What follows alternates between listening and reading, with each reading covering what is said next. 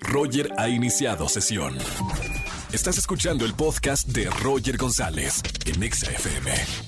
Seguimos en XFM 104.9, soy Roger González y todos los jueves tenemos recomendaciones cinematográficas y en plataformas digitales con Oscar Uriel, que ya lo tengo en la línea. Oscar, muy buena tarde. Mi querido Roger González, te saludo como todos los jueves a ti y a todo tu público. Eh, pues hay muchas cosas de qué platicar. Estuvimos el fin de semana pasado, mi querido Roger, en la Comic Con. Te voy a comentar, mira, yo la verdad tengo años eh, asistiendo a este evento. Hacía tres años que no se realizaba de manera presencial y fue muy emotivo el regresar al Centro de Convenciones de San Diego. Es un evento que disfruto muchísimo, donde se celebra la cultura pop eh, de prácticamente pues, todo el mundo, ¿no? Eh, fue en particular una edición bien importante, Roger, porque eh, la presentación de Marvel fue simplemente fastuoso. Eh, y tiene que ver con Wakanda Forever, la película que continúa con la mitología de Black Panther. Eh, había muchos rumores de quién podría sustituir, si es que alguien lo puede hacer, el personaje que interpretó de manera tan célebre Chadwick Boseman. Nos dejaron ver un tráiler que para mí es uno de los mejores que ha presentado Marvel a lo largo de su historia y de sus producciones cinematográficas. Pero lo que fue muy emotivo, Roger, de verdad, es el que el director Ryan Coogler, quien considero yo un realizador muy efectivo en este tipo de películas de entretenimiento, presenta en el escenario a la nueva generación. Y en la nueva generación, pues hay dos actores mexicanos a quienes reconocemos y queremos mucho. Mabel Cadena, esta gran actriz, le auguro un futuro de verdad muy promisorio desde que la vi en el baile de los 41, de, en un rol muy complicado, dándole una sensibilidad muy particular a la protagonista que interpretaba a la hija de Porfirio Díaz. Aquí se convierte en una superheroína.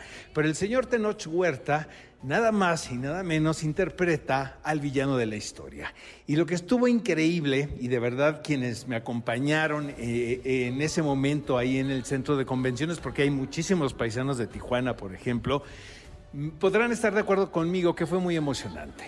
Primero porque por la presencia del talento nacional en, en, ese escenario y segundo por el reconocimiento, ¿sabes?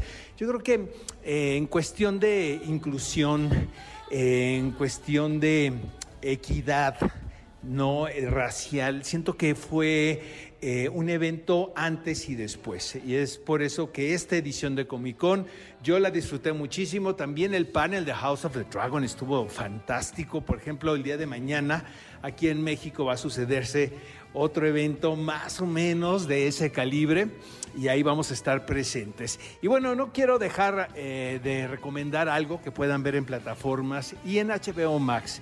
Está este documental de seis partes titulado Las últimas estrellas de cine. ¿De qué va? Es dirigido antes que nada por Ethan Hawke, quien es un actor a quien todos reconocemos. Últimamente lo vimos como el villano de Black Phone, del teléfono negro.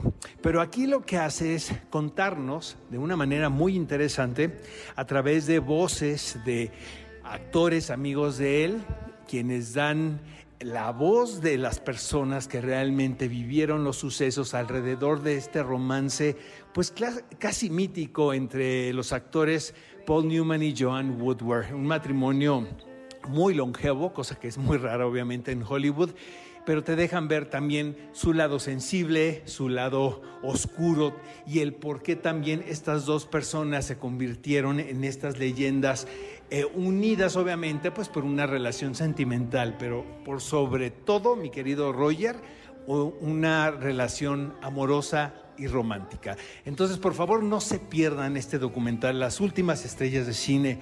Lo podrán ver en, H en la plataforma de HBO Max. Y nosotros, mi querido Roger, nos escuchamos la próxima semana en este espacio. Un fuerte abrazo a todos. Gracias, amigo. Y hasta el próximo jueves con más recomendaciones en plataformas y también en el cine. Vamos al cine este fin de semana. Escúchanos en vivo y gana boletos a los mejores conciertos de 4 a 7 de la tarde por Exa FM 104.9.